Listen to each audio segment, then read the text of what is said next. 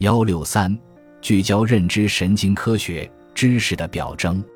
认知神经科学的基本目标之一，便是理解知识是如何在大脑中得到表征的，以及理解大脑活动如何产生心理经验。博尔斯指出，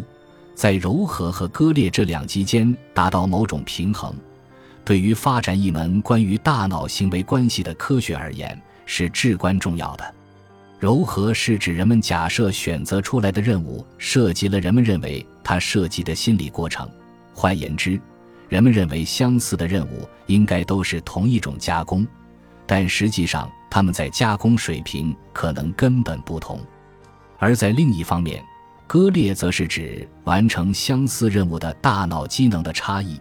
就促使人们假定这些任务实际上十分不同，而事实上情况可能并非如此。过分的柔和或割裂都会导致经验混乱。使人们难以得到正确的结论。博尔斯认为，过度柔和倾向可以通过使用统计方法，辨识出不同认知任务中的共同加工而得到减轻；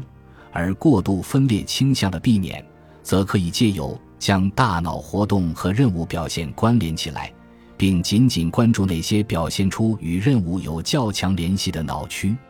将柔和与割裂的视角整合起来。